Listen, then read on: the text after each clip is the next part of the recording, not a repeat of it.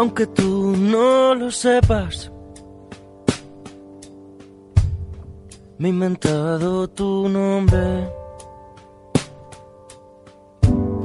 Me drogué con promesas. Y he dormido en los coches. Aunque tú no lo entiendas.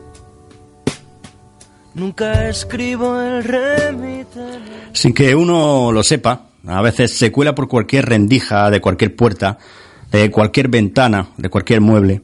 A veces se cuela de una forma discreta y otra algo más ruidosa, de comenzar a decir que ya está bien, que hay que salir ahí fuera, que hay que gritar, que hay que amar y predisponerse a hacerlo.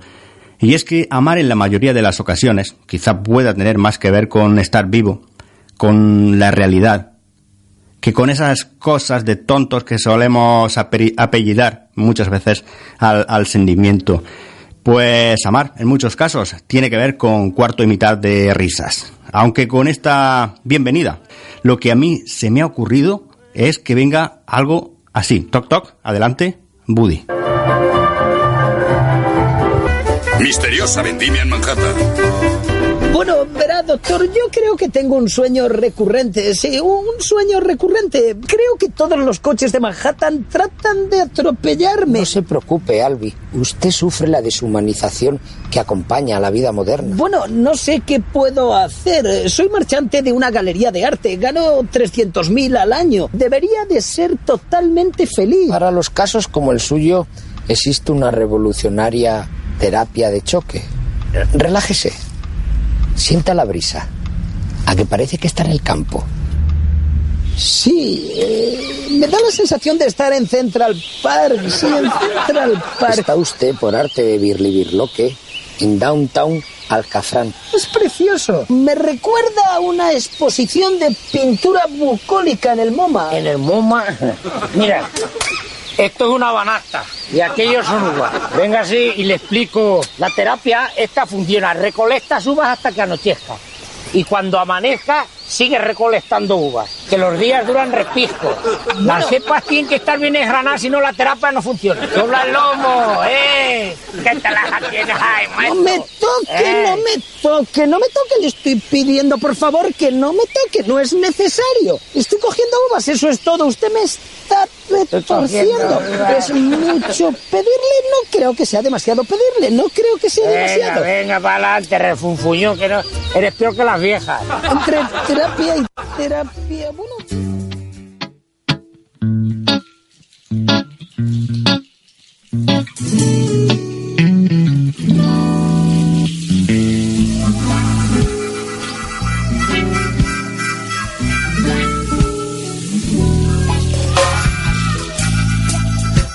Un comienzo algo diferente, ¿no? Pero eh, yo creo que no lo, sé, no lo hemos hecho mal.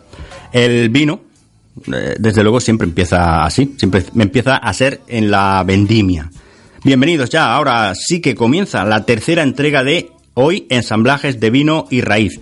Comenzamos con Víctor Viticol hace tres semanas, tuvimos a Miguel Ángel y la pintura con tinta de vino y hoy toca el tercero, la literatura. Irene, Irene Gómez, buenas tardes. Buenas tardes, ¿qué tal? ¿Cómo estamos? Muy bien, yo muy bien. Andrés, Andrés Gómez, ¿tú qué tal? Hola, muy buenas tardes. Pues estupendamente, aquí una tarde más de sábado en Vino y Raíz.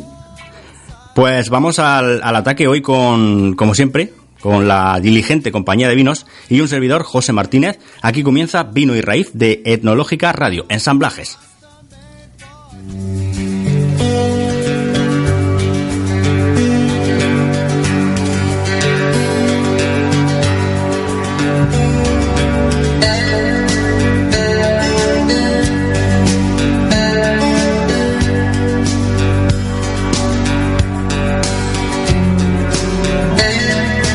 Y así comienza también hoy en la Tierra. Comenzamos con Saramago, y fijaos por qué. Dice así un texto suyo. No es verdad, el viaje no acaba nunca, solo los viajeros acaban. E incluso estos pueden prolongarse en memoria, en recuerdo, en relatos. Cuando el viajero sentó en la arena de la playa y dijo no hay nada más que ver, sabía que no era así. El fin de un viaje es solo el inicio de otro.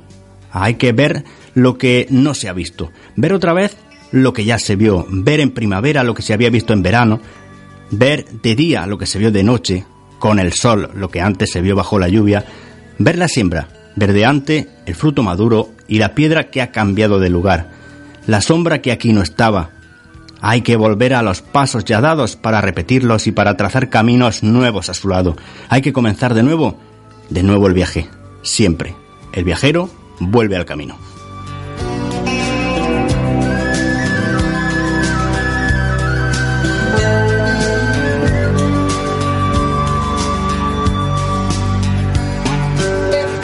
Y tiene mucho sentido comenzar hoy así, en la tierra, y veréis por qué lo digo. Hoy tenemos un invitado a ensamblajes haciendo vino que desarrolla gran parte de su actividad en un lugar que bien se podría describir así, con este texto de José Saramago.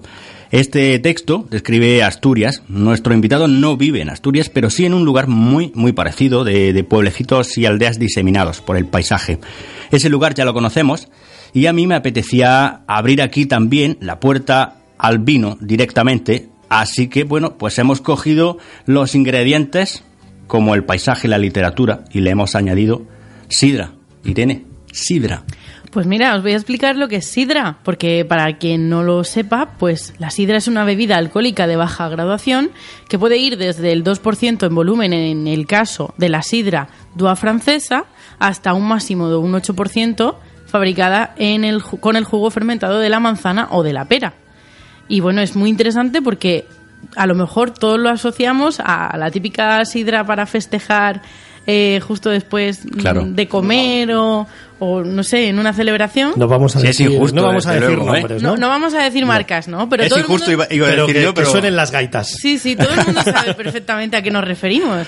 Y es un poco limitado, ¿no? Lo que tenemos en el mercado. Creo que tenemos todo un concepto muy, muy eh, simple Sí, de lo sí, que sí. es sidra. Y deberíamos un poco abarcar todo lo que hay porque eh, hay cosas muy, muy increíbles por probar. Ves y mucho, por además catar. en el mundo, ¿eh? En el Sí, mundo. sí, sí, sí. Y yo, por ejemplo, mm, y lo digo de verdad, hace menos de un año que probé por primera vez una sidra de pera y me fascinó. Eso no, Sí, es, es. es Es de Normandía, ¿no? La que tú dices. eh, la de Eric Bordelet. Eric sí. Bordelet, la Bien, sidra pero, de pera. Bueno, yo me voy a introducir en esta, en esta conversación sobre, sobre la sidra. Y bueno, aparte de poder decir que tenemos entre el haber de, de nosotros tres compañeros eh, a un amigo que es un gran defensor Sí. de la sidra, que es Juan Luis García, eh, además pachequero y es sumiller de- del restaurante en Casa Marcial, en Arriondas. Eh, él es casi el embajador, ya ha puesto un poco la pica en Flandes al llegar a Asturias para hacer que, que todos los yagares, o Fíjate lagares tú, que ¿eh? son- Fíjate tú, ¿eh? que son las bodegas de producción. Sí, un murciano ha tenido que ir a decirle a los asturianos que Suele oye, ¿qué pasar con bastante frecuencia. Sí, que venga alguien de fuera y te Sí, remueva el- ma- más, yo creo que más que nada porque eh, la mayoría, en la mayoría de las ocasiones, en, yo hablo por mi, por mí, por mi territorio, eh, lo último o lo penúltimo, vamos a dar un margen de confianza, lo que valoramos es lo que, lo que tenemos al lado, lo damos por hecho y lo damos por Sí, sentado. lo y hay muchísimo se- de lo que, lo propio muchísimo de lo igual se, desba- Sí. se desbanca, ¿no? Pues en este caso ha sido Juan Luis García quien ha puesto un poco de manifiesto y hace muy poquito en la Asociación de Sumilleres aquí en la región de Murcia dio una charla, hizo una presentación de diferentes yagares de producción asturiano mostrando todo lo que se podía hacer en una sidra natural sin añadir azúcares y mostos. Pero es que además, a raíz de lo que decía Irene, existen muchas más cosas porque conocemos esa sidra, la de brindar de después, que es casi como el champín, no digamos que es la Coca-Cola, pero casi, porque eso es industria, es mi opinión personal. No, y la nadie- mía. Nadie me puede. Y la mía, y la, mía, y de, y la de- y la de muchos, pero bueno. Sí, pero bueno, hay, existen más porque ahora afortunadamente... Poderoso caballero. Sí, exacto. Afortunadamente, a, a raíz de pequeños elaboradores artesanos que no solamente hacen sidra artesana natural sin fermentar o sin segunda fermentación, sino que han llevado a, a un formato mucho más accesible, más de bar, más de barra, esta, esta sidra en tanto de pera como de manzana en botellín de 30 centilitros Sí. para tomar como aperitivo Claro. y volver a mostrarnos que la sidra es una bebida fermentada, al igual que lo es la cerveza, el vino o el sake, que no es un destilado, que puede tener una baja graduación, como decía Irene, y que nos puede servir perfectamente para empezar, para aperitivo, no solo para brindar con el postre y el dulce. Y mencionaba Irene de un descubrimiento, y a ese descubrimiento invitamos a todo el que quiera a descubrirlo, y es que existe un gran elaborador eh, de sidras, normando, de- del norte de Francia, en Normandía, está ubicado. Y bueno, pues este señor, Eric Bordelet, se le considera uno de los padres de la sidra y de los, eh, de los fermentados ancestrales Yo directamente recomiendo leer algo sobre, sobre Eric.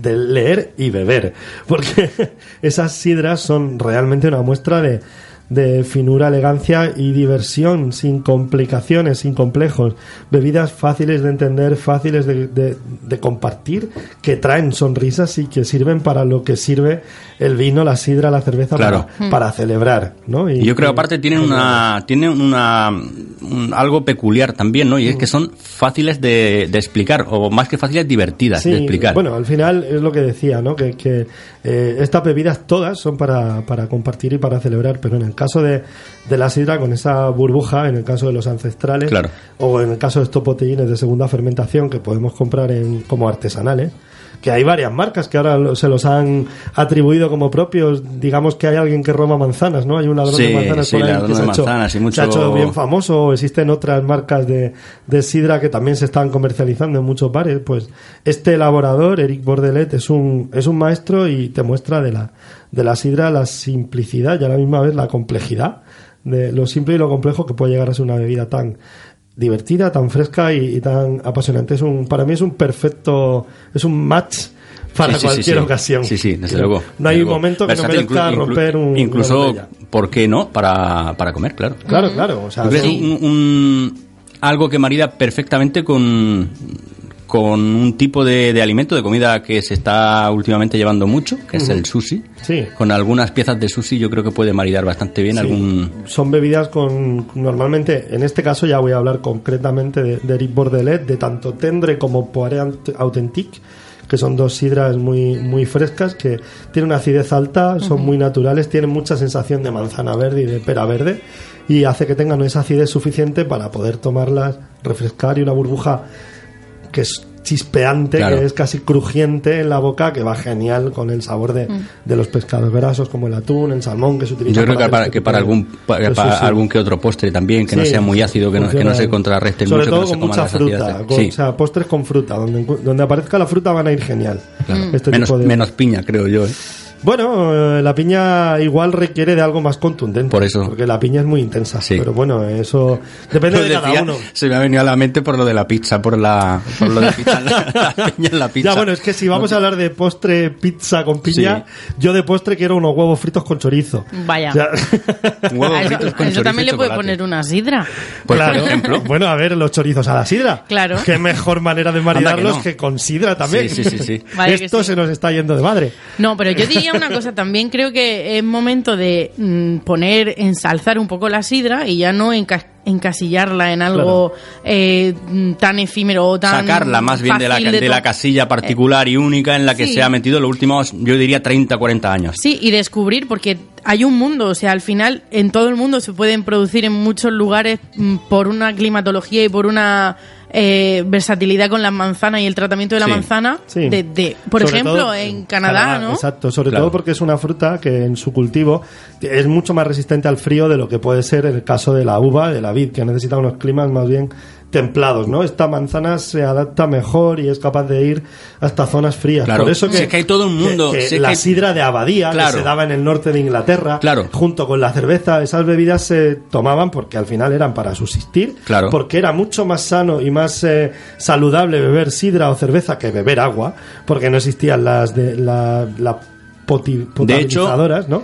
Y eran al final la manera Mm. de fermentar una fruta, conseguir que la planta, que la bebida estuviera limpia y sana. Claro. Mm. De hecho, de hecho en, en- en territorios como Asturias, que se parecen mucho eh, orográficamente y en cuanto a clima, claro, por Sí. supuesto, porque una cosa lleva a la otra, a, a la Sierra de Segura, donde, de donde yo soy natal, por decirlo de alguna forma, sí que hay tanto la manzana como la pera, hay muchísimas variedades y muchísimas variedades que lo que hacen es que tengamos pera y manzana prácticamente durante todo el año. Mm. Y se pueda, eh, pues, pues sí, clasificar la sidra como eso que podemos tener siempre, tanto en la despensa como para beber, Claro. como para beber Claro, frío. el- la condición en estas zonas de, de clima más frío es que realmente esa manzana y esa sidra tienen, la, la- perdón, la fruta es mucho más ácida Claro, y la- para comerlas son menos agradables, pero para hacer de ellas sidra Tiene son la textura más dura para comer, Exacto, como por ejemplo la, la pera de invierno, Mm. eh, es una pera, pera de una- carne dura, claro, pera de carne casi dura. como el membrillo. Se come luego a luego Mm. cuando ya está a punto de hacerse, si es que cabe el término,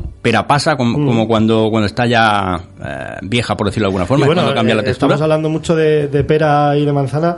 Qué ricas las peras al vino también, ¿eh? Madre mía. Esa pera de invierno Sí, sí, sí. que tenía la carne dura, la mejor manera de hacerla dulce y hacerla postre era cociéndolas en vino tinto o vino añejo y darles un poquito de azúcar. Esto yo lo he visto Yo y mi- lo he vivido. He de decir, he de decir que aquí no sé si, no sé si eh, vamos a abrir un poco el lado el lado culinario aquí, pero yo voy a dar una, receta de mi madre. Venga. ¿Eh? La- una receta de mi madre era pera de invierno, Mm. frita con bastante azúcar Sí.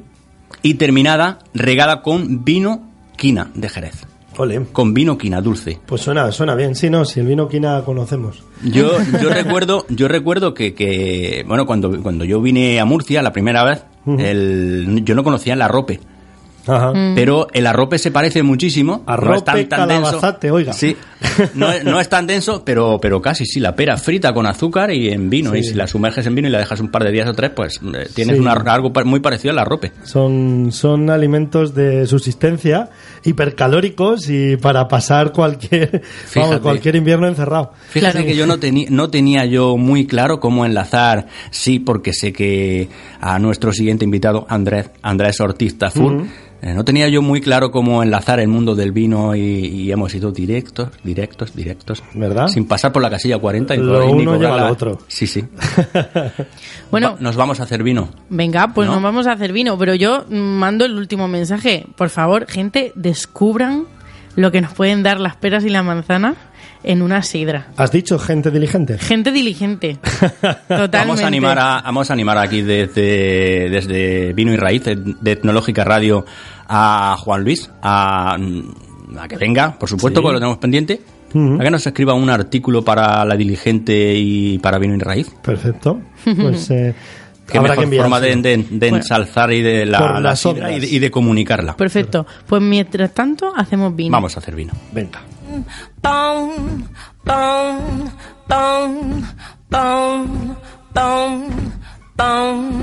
Para para un.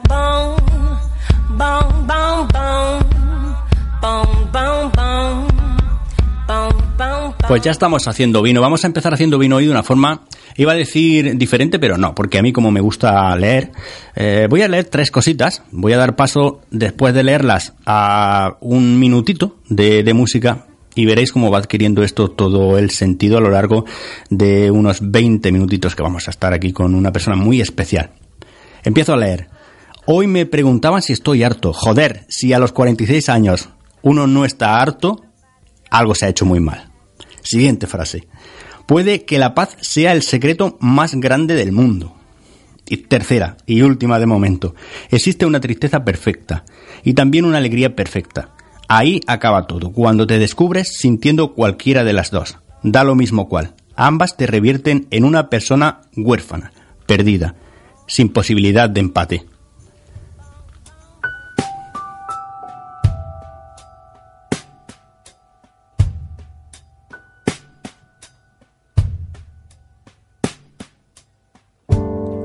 Aunque tú no lo sepas. Me he inventado tu nombre.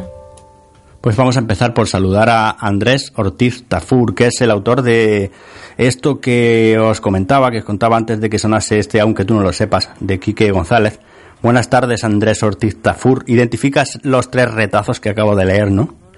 Sí, sí, sí, sí. Son, son esas cositas que uno, esas perlitas que uno, que uno suelta en las redes sociales y demás para, para animar un poco. Pues para sí que son. Un poco. ¿Qué tal? Muy buenas tardes. ¿eh? Muy Andrés, buenas tardes. Antes de nada, yo quiero hacer las presentaciones oportunas. Comienzo por, por, por ti, por Andrés. Una presentación breve, muy breve, y vamos a ver si conseguimos que el resto de la entrevista nos vaya goteando rasgos más escritos hasta crear el gran río que, que ya es Andrés. Voy con esta presentación. Nace en Linares, eh, Jaén, en 1972. Músico y colaborador en medios de comunicación de prensa escrita. Ha sido galardonado en diversos certámenes literarios. En septiembre del año 2012 se marchó a vivir al Valle del Río Madera, en la Sierra de Segura, con la idea de escribir cuentos y canciones. Esta es una descripción que ya estaba escrita en 2013 y a partir de ahí será nuestra conversación la que vaya determinando por ter- determinando y terminando por describir a Andrés Ortiz Tafur. Cierto es que me tienes que dejar que te presente a Andrés e Irene, compañeros. Irene Gómez, timón y mástil de vino y raíz. La próxima vez seré pirata. Buenas. Hola, Andrés. Encantado. Igualmente. Y Andrés Gómez, aquí a mi izquierda, un maestro del vino, de la música y de la alegría también. Pues eh, heme ¿Qué aquí, tal, eh, encantado y tocayo, aquí estamos para lo que para lo que necesites y para charlar un rato. Mil gracias. Pues igualmente. Pues estaba diciendo yo antes que, que iba a seguir leyendo, pero por favor, don Andrés Gómez, ¿te, te apetece? Ah, pues eh, sí, yo encantado.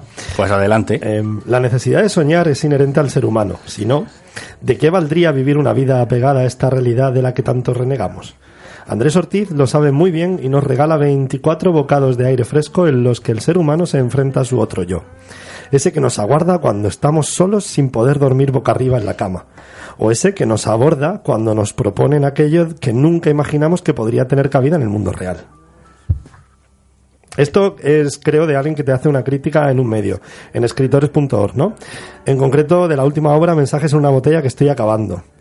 ¿Qué, Sí. tal, ¿Qué tal lo llevas con la crítica? Bien, bien, bien. Por ahora estoy teniendo, vamos, fíjate, ¿no? Es mucha suerte. O sea, digamos, mucha Ujú. suerte o me lo gano. ¿Por qué no, no? ¿Por qué Sí. no decir que, que me lo gano? Bueno, es que la suerte se gana, voy- ¿eh? Sí. Sí, efectivamente, ¿no? no y las reseñas que vengo obteniendo con mis libros, pues, pues son positivas.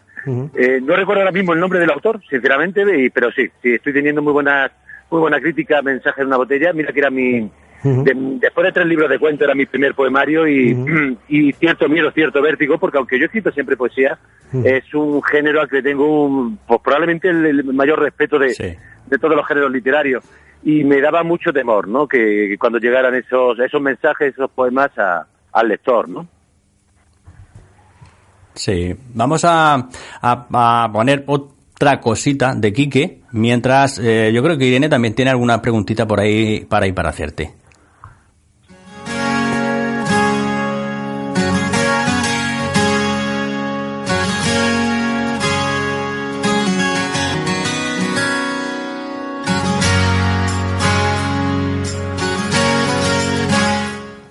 Bueno, Andrés, eh, mensajes en una botella que estoy acabando se asemeja a ese último trago de la noche que nos sacia nuestra sed, pero nos hace creer todavía que de alguna forma seguimos vivos.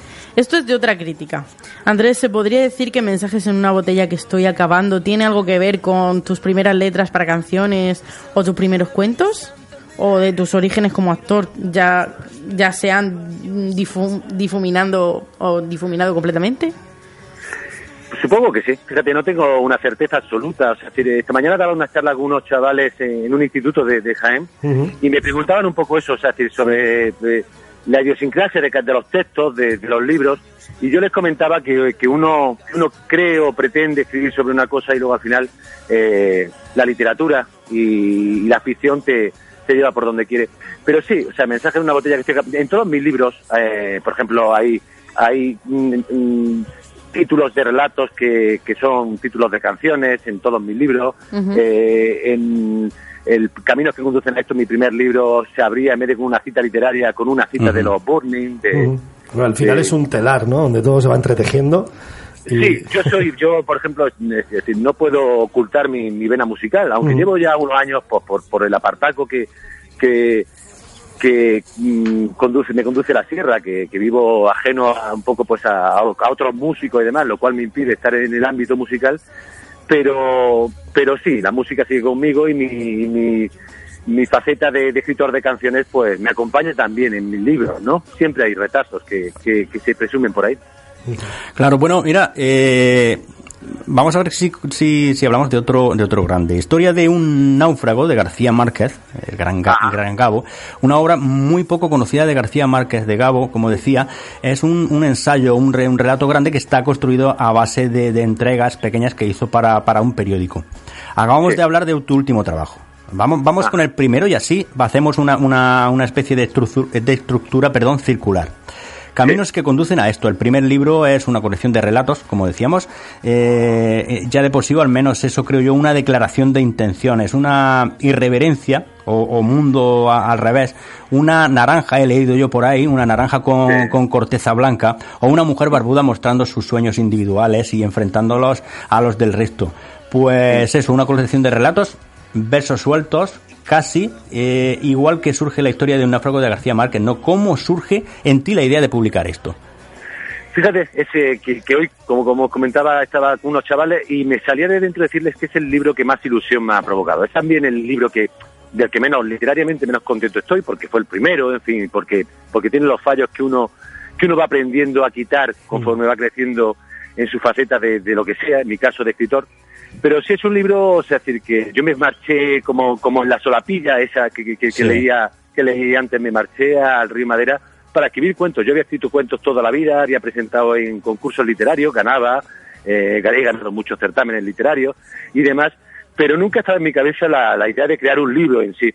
Y cuando marché, ese fue mi leitmotiv, ¿no? Ese fue mi, mi motivación absoluta para, para irme a la sierra, escribir cuentos Totalmente. y canciones. Canciones salieron muy pocas, muy pocas, eh, porque soy un músico de grupo y necesito, pues eso, el acompañamiento del, del que os comentaba antes. Pero cuentos salieron muchos y además la suerte mía fue, pues, enviar el manuscrito a algunas editoriales y muy pronto, muy pronto, muy pronto, pero prontísimo, o sea, yo me marché a la sierra en septiembre del, del 2012 y en noviembre del 2013 yo tenía publicado publicado ese libro, ¿no? Eh, y fue pues eso, una ilusión brutal, brutal. Pues una O sea, casualidad, que ¿eh? alguien, Qué que alguien cosas, apueste eh, que por ti. prolífico en, allí en la sierra. Sí, sí, sí, lo- pero vamos, han sido todos los libros, fíjate, en noviembre y además. Y ojo, yo no me autoedito, ¿no? Yo eh, necesito que la editorial, que una editorial apueste por mí y, y es lo que voy consiguiendo. Y fíjate, noviembre del 2013, abril del 2015, Ujú. noviembre del 2016, abril del 2018. Totalmente. O sea, en muy, po- en muy poquito tiempo, muy muchos libros, ¿no? Genial. Bueno, y Yo soy la locura o el reflejo de una pintura, este segundo libro de gran formato, que por llamarlo así, tiene la intención de explicar el gesto de una mujer en un cuadro. ¿Conseguiste desentrañarlo del todo? O... Bueno, supongo que la, la locura te va enmarañando y te va atrapando, ¿no? Sí. Es, es un- una adicción más que hay ahí. Es un libro en el que, bueno, pues quería dar un gran paso adelante, limar esos fallos que, que tenía caminos que conducen a esto, que yo presumía que tenía caminos que conducen a esto. Varía un poco el estilo, Caminos que conducen a esto es un libro donde gobierna mucho el realismo mágico, el surrealismo. Totalmente. Y sin embargo, en Yo soy la locura, bueno, pues, pues apareció algo que ya también se mantuvo, incluso en tipo duro, ¿no? Que ese, ese realismo sucio, mezclado con, si- sin soltar del todo ese surrealismo que suele gobernar mis cuentos, esa partida de un, de un hecho muy inverosímil que yo, al que yo trato que el lector se, se meta, porque al final le voy a contar una historia normal, aunque los personajes no lo parezcan o aunque las situaciones parezcan imposibles. Y es un libro, o sea, mm, al que le tengo un inmenso cariño, ¿no? Un inmenso cariño. Además recibí un premio por él, el 24 Premio Anual de Escritores Noveles, eh, que me dio una dotación económica que me permitió estar, pues, un añito tranquilo trabajando en mi siguiente libro en la sierra.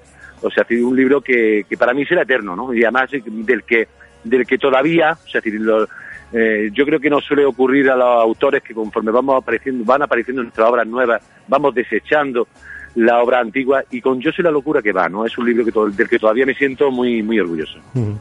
Bueno, yo eh, tomando esas sanas o locas adicciones, voy a leer tal cual. Hoy ha venido una amiga desde La Mancha a cocinarme bacalao a la paezana. También, claro, para charlar y beber vino y cerveza y algo más. Y para cocinar mañana unas migas manchegas. Eso me tiene prometido. Lo pienso y al pronto se me ocurre que vaya locura. Viajar desde Ciudad Real a Santiago de la Espada para cocinar un bacalao a la baezana. Pero también pienso, al poco de pasarme eh, ese pronto, que la amistad no es otra cosa más que charlar y beber vino, cerveza y algo más. Eso también sabemos que lo has escrito tú. ¿Recuerdas la primera vez que probaste vino? Uy, no, no. Supongo que muy pequeñito. No, no, en la cabeza. Esa primera vez, me recuerdo otras primeras veces, pero la del vino Bueno, pero- tan recurrente que, Eh, que de estoy verdad. que seguro no. que a lo mejor no recuerdas la primera vez, pero sí que hay una vez de la que sí que recuerdas haber bebido vino, ¿no? Este, este primer recuerdo en torno a un vino, de que te ha dado un gran recuerdo. Ese sí lo has, te- lo has tenido, ¿no?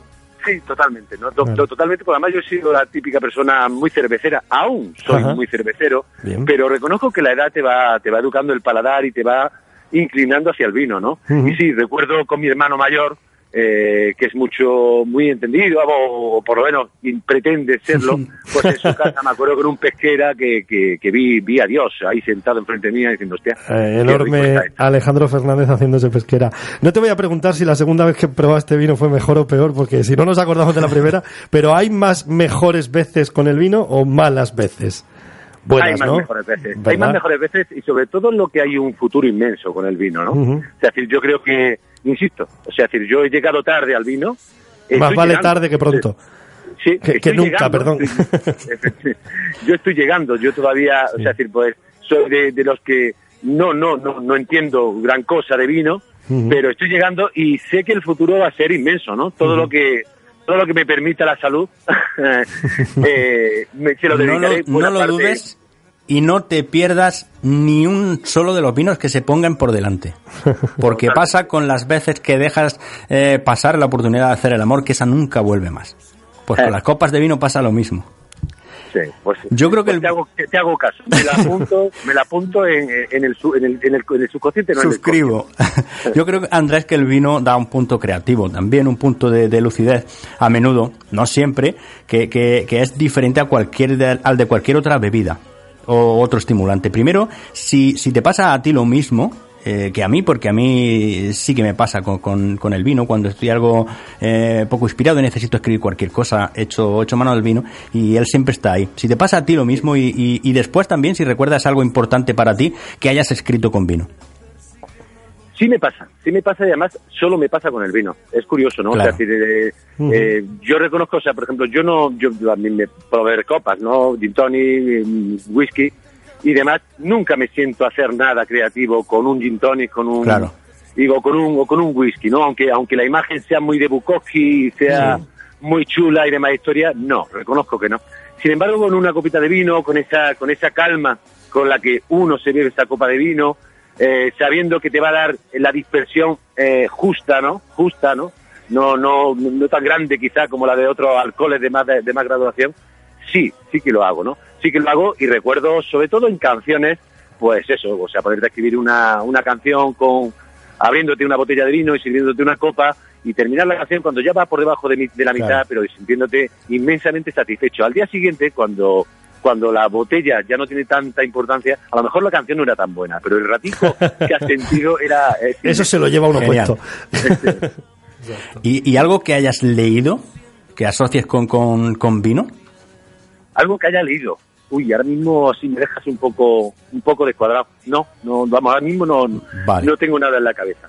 Vale, pues, pues ah, para, para la próxima vamos a ver si conseguimos en la Biblioteca Municipal de Santiago de la Espada, entre los dos, Sí. o entre los tres, o entre los cuatro, que hay por ahí un, gru- un grupo Entre bastante, cuatro, bastante majo, eh, conseguir que para, para el recuerdo, para la próxima Sí. entrevista, sí que generar un buen recuerdo con, con vino y algo leído. Fenomenal, fenomenal. Pero, pues Muy- no, lo apunte- no apuntamos en nuestra agenda. Bueno, y Tipos Duros, que es la tercera obra, publicada un año después que Yo Soy la Locura en 2016. ¿Qué nos puedes contar de Tipos Duros si nosotros te lanzamos esta descripción que ya está escrita?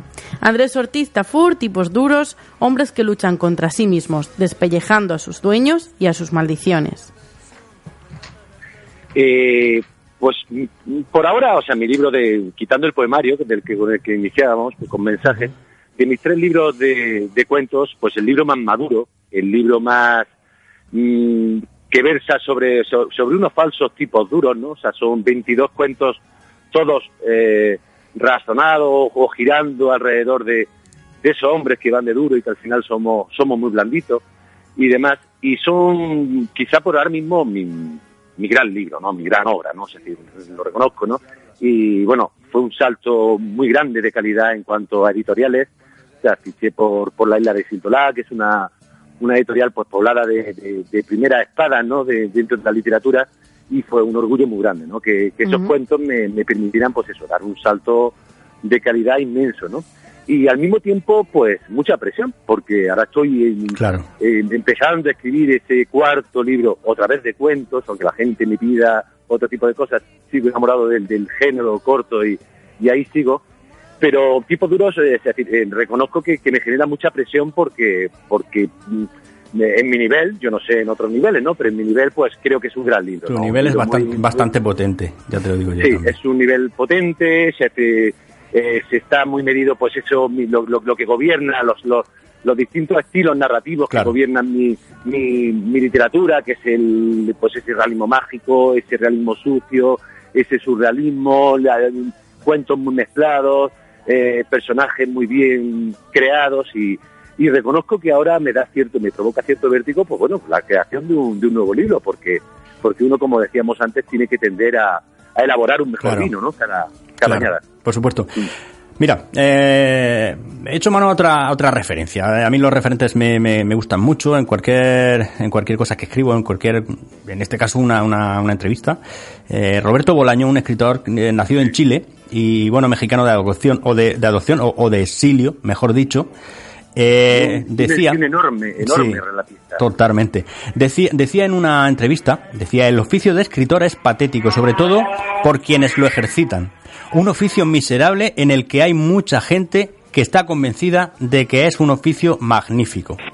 Tú sabes, por ejemplo, eh, Andrés, no sé hasta qué punto uno, uno sabe reconocer a un escritor o no. En algunos casos, no es el tuyo, ya te digo, no, en algunos casos por cómo se puntúan los textos, aunque, aunque hay, hay licencias evidentes como las tenía por ejemplo entre, entre otros Saramago en algunas de sus obras en eh, otros provocan un pensamiento lúcido eh, de esos como lo que uno dice yo pienso parecido pero no sé expresarlo y, y bueno te estás encontrando con la frase que tú buscabas para ti y, y la, y la ha escrito él o la ha escrito ella ¿Eso es una señal inequívoca de que estamos ante un escritor? Eh, no sé si me equivoca, pero ante un, ante un escritor, pero sí ante un gran texto. O sea, decir, la literatura, o sea, el paso adelante que todos escribimos, ¿no? O sea, de un modo u otro, mm, yo creo que todos escribimos en mayor medida, sobre todo en determinadas etapas en, la- en nuestra vida, la adolescencia, la, la Sí. juventud, o sea, decir, todos volcamos, tratamos de volcar nuestros pensamientos pro- pro- probablemente para encontrarnos en ellos, ¿no? El salto de calidad que provoca un texto que, que, que hace que, que un gran número de, de personas eh, se encuentren en él, eh, es un, mm, lo que significa, no sé si un gran escritor, pero sí un gran texto, ¿no? Porque no sabemos, no sabemos si, si es un, Sí. un golpe de suerte de un escritor mediocre que ha, Claro. que ha creado un cuento o una página magnífica, magnífica o un artículo magnífico. Sí. Eh, por ejemplo, estamos hablando de Roberto Bolaño, que no, él es, no es, no es que sea un, yo creo que es uno de los, de los más grandes, ¿no? Sí, sí, sí, O sea, sí, Roberto Completamente de acuerdo. Me ha, me ha influido, o sea, en mi faceta como escritor, eh, mm, de los escritores que más, que más determinadamente me han, me han influido, ¿no? Y Claro. mira que me costó trabajo. O sea, yo empecé con sus novelas, con, con Los Detectives Salvajes, con 2666, y luego, sin embargo, cuando llegué a sus textos cortos, tuve que volver a sus novelas para decir, Claro. porque las, las- las novelas no me reconozco que me gustaron, pero pero no no no, no consiguieron eh, ese puñetazo en el estómago tan tan potente, ¿no? Y cuando leí sus textos sus textos cortos, Puta Asesinas es un libro brillante de cuentos, pues recuerdo, recuerdo que, que volví, regresé a, a esas novelas y es un escritor, pues eso, ahí sí, ahí sí que te vas encontrando además en cada página. De culto, totalmente. Hay Ah. gente, hay gente también que, que, que habla de, de que un buen texto es un, un texto, eh, como decía antes, haciendo la referencia a Saramago, bien puntuado. Pues bueno, mira, en este audio, que, que yo he sustituido por otro de Bolaño, que era un poco más, eh, no negativo, pero sí, sí profundo, en este eh, audio vamos a ver algo también que tiene mucho que ver con la puntuación, buena o mala. Adelante, Ah. Irene. Los críticos recién comenzaron a apreciar las obras de Mastro Piero cuando ya era grandecito, cuando ya eran grandes hitos.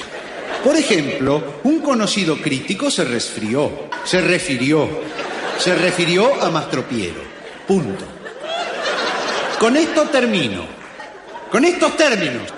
Con estos términos. No le han puesto, ¿no es? Arriba la T, ahí. La diéresis, no tiene diéresis. Mastropiero se ha creado fama de artista espiritual, pero come todo. Pero con métodos. Con métodos pocos, claro. Con métodos poco claros. Podríamos llegar a admirarlo siempre. ¿Y cuándo tomaremos? Siempre y cuando tomáramos, tomáramos en cuenta su tenaza. Su tenaz ambición. Tenaz, en el medio no hay nada, ambición. Los críticos recién comenzaron a apreciar las obras de Mastro Piero cuando... ¿Qué te parece la importancia de la puntuación? Uf, es vital, es vital, es vital. Eh, yo además me, me obsesiono mucho, me obsesiono mucho. O sea, es decir, cuando, cuando los primeros ratitos del día los dedico a releer lo escrito anteriormente y demás, a corregirme, uf, eh, me Siempre, mucho. Eh, claro. so- so- sueño con ella. Me pasó, so- yo, so- yo solo me he vuelto obsesivo con, con dos cosas, con dos aspectos en mi vida a la hora de, de soñar, de dormir, de encontrarme reviviendo lo, lo vivido que fue con el ajedrez y ahora es con la puntuación. Claro. O sea que, imagínate. Importantísimo. Bueno, Andrés, estamos casi terminando y se nos van a quedar seguro un montón de cosas pendientes, pero leer esto no va a ser una de ellas. La muerte solo necesita una verdad para que parezca mentira. En este poliedro de las grietas hechas poesía también aparecen Carver, Saramago o Keith Richards, porque la necesidad del eco también precisa de música y ritmo, músicas y ritmos constantes, cortantes y fríos. Las canciones que dicen lo que yo no sé decir las escriben cantantes que no saben quién soy, trovadores anónimos de la pérdida y el fracaso que también necesitan del soneto que los haga rasgarse la camisa para palparse el corazón. Qué bárbaro. Pues esto no va a quedar, esto no va a quedar pendiente. De hecho, ya, ya no van a quedar pendiente. Lo que sí te, de- sí, sí quiero hacer una, una cosa contigo, una penúltima, y es eh, pinchar algo. Yo siempre digo lo que, lo que hago a través de, a través del móvil. Te comenté que me sugirieses un par de canciones para poner durante, para poner durante tu entrevista. Una ya la hemos escuchado y otra no puede ser otra que tú has nombrado a Burning antes, relacionándolo con una de tus obras. Puede ser esta de, de Burning, vuelvo a repetir, mueve tus caderas y te despedimos, pero hasta, hasta, hasta, hasta muy pronto. Un millón de gracias, ¿eh? Gracias ha a ti. Ha sido, ha sido un gustazo. La próxima brindamos con una copa de vino. Claro que sí, Seguro. Andrés. Eso esperamos, exacto. Encanta- Andrés, hasta siempre. Hasta Venga, siempre. abrazo. Muchas gracias.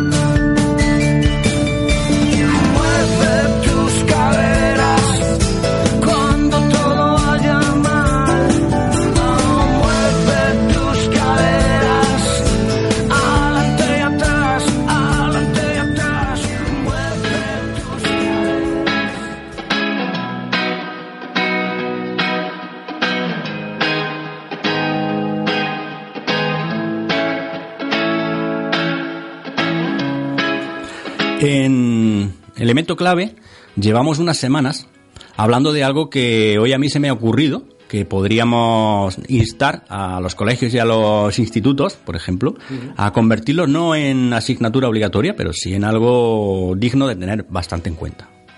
Los microrelatos, un mundo, todo un mundo por, por descubrir, todo un mundo que es relativamente reciente y que la diligente compañía de vinos el año pasado, en su primera entrega, en su primer concurso, pues tuvo bastante éxito.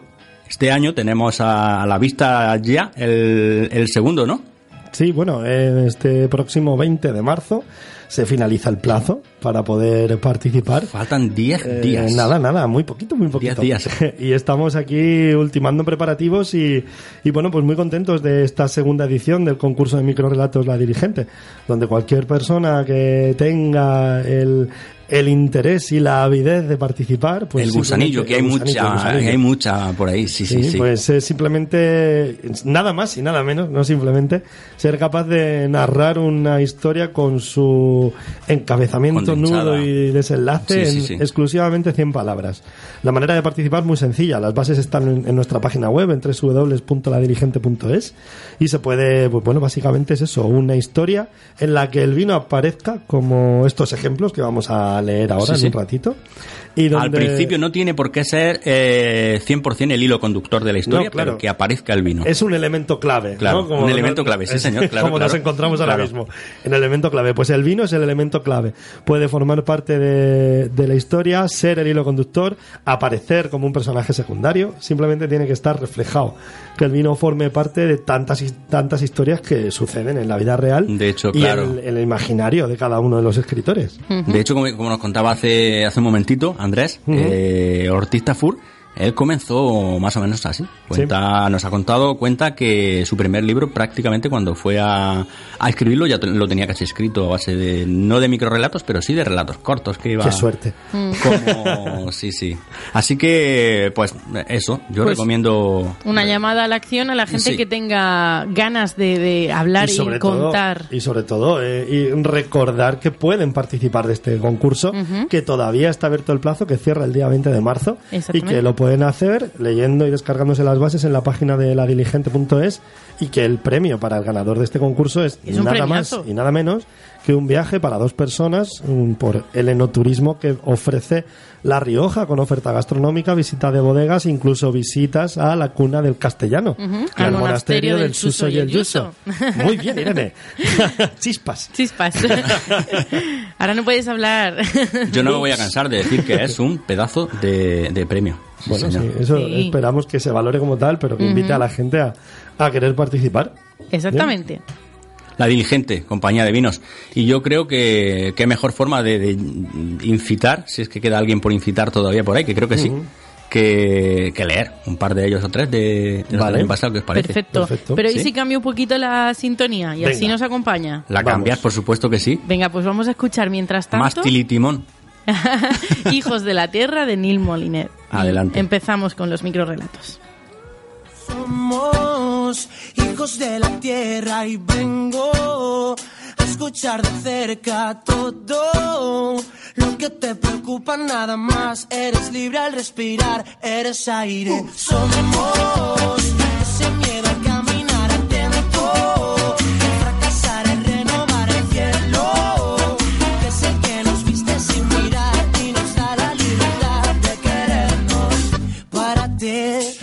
de dónde has partido. Pues yo voy a comenzar por leer un- uno de los microrelatos de la primera edición. A mí me ha llamado, he estado echando un, vistazo, eh, hace nada, dos, dos segundos, me ha llamado poderosamente la atención algo que a mí me suele pasar muy a menudo, que es que me ha llamado la atención. Primero por el seudónimo que utiliza y segundo por el título. Seudónimo es eh, Escarlata y este relato se llama Chet Baker, como el trompetista. Y dice, se lo ha preguntado mientras descorcha la botella. ¿Preferías un vino blanco? Pero hoy todo es negre. ¿Sabes por qué toco como toco? Le respondió Chet, esperando con una copa en la mano. Siempre caía la nieve tan lenta en el valle diferente e impoluta que al unirse a la carretera quedaba convertida en suciedad. Solo sé que sale del camino conservando su pureza. Esa es mi manera de ser lento. Antes de tirarse desde la ventana, recordó aquella conversación. Nunca quiso ser un pájaro, solo un músico de jazz. Su melodía, aquel rostro abrumado por la vida. Madre mía. Bueno, es, es que muchos de ellos cuando los lees, lees y los escuchas... Tienen, dejan- tienen el don de la, de la, de la sorpresa y de, lo, y de lo grande. Sí.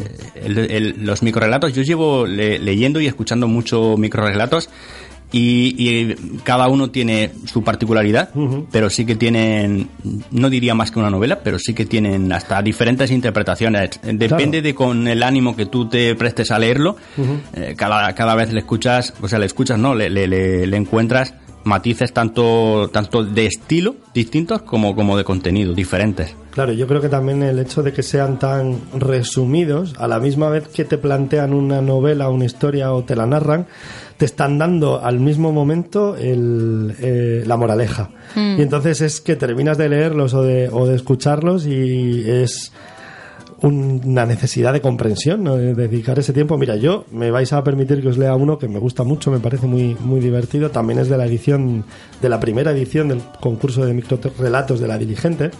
Es de su seudónimo, es Uyao, y el título es El espíritu de Uva. Uva perteneció al grupo de cazadores del clan hasta quedar embarazada de su compañero Cepa, tras lo cual se convirtió en recolectora. Almacenaba las uvas en un tocón de roble hueco dentro de la cueva. Tiempo después, ambos tomaron el zumo fermentado, al que llamaron vino.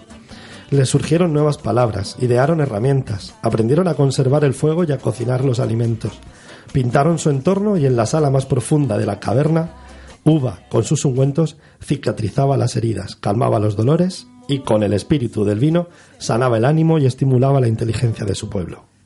Madre mía, claro.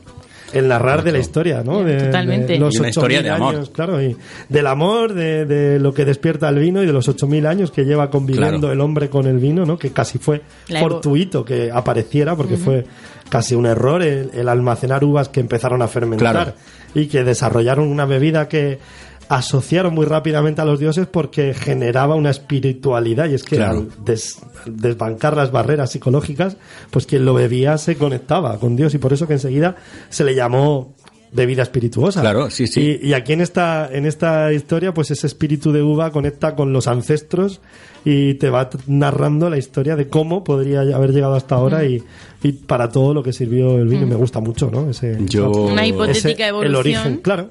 Y de hecho, para, entre otras cosas, para eso estamos aquí también, para fomentar la literatura y para fomentar, siempre y cuando estemos hablando de, de uso y consumo responsable del vino, lanzarse y descubrir las auténticas maravillas que eh, tan físicas como, como, como espirituales en este caso del vino. Es, eh, es, es una bebida diferente, diferente totalmente y muy recomendable. Siempre eso sí, eh, recomendando consumo responsable. Hombre, por supuesto. que nadie lo olvide. Pero bueno, antes de que se lance Irene, sí que decir que a lo largo, y esto lo, lo sé de primera mano porque he tenido la suerte de trabajar en, en un museo del vino, en el mejor museo del vino del mundo, según la UNESCO, eh, desde el origen del vino hace más de 8.000 años, ha estado ligado a la espiritualidad y, y en todas las culturas y en todas las religiones ha sido un símbolo súper poderoso el vino. Se ha utilizado para sustituir la sangre de los animales en las ofrendas. Se ha utilizado para consagrar a los dioses. Se ha utilizado De hecho, ha como cambia- ha cambiado- simbolizaba el fruto, simbolizaba la vida. El primer milagro de un Señor Jesucristo fue convertir el agua en vino. Creo recordar. Así que quizá no es importante el vino en nuestra cultura. No, Sí, ha cambiado, vino. ha cambiado incluso hasta, hasta gobiernos. ¿Acordáis cuando hablábamos del, del, del, del, del plomo, vino, del vi- exacto, el vino que se envenenaba casualmente con, Sí, con el plomo tú. en las vasijas en la antigua Roma. Totalmente. Siempre también ha servido para conspirar.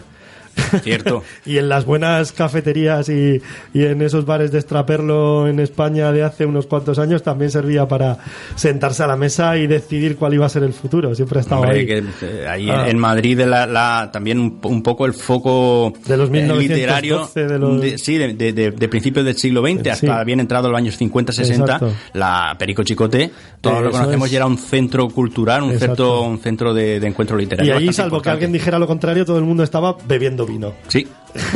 a efectos de cualquier visitante, ese era el único fin. Bueno. Irene, cuéntanos. Me queda. Yo me voy a ir a la parte más tradicional, más casera. Emocional. Mm, Emocional también. Eh, el seudónimo es Arzobispo de la Higuera. Y así se llama el relato. Gachas migas ruleras. Dice así.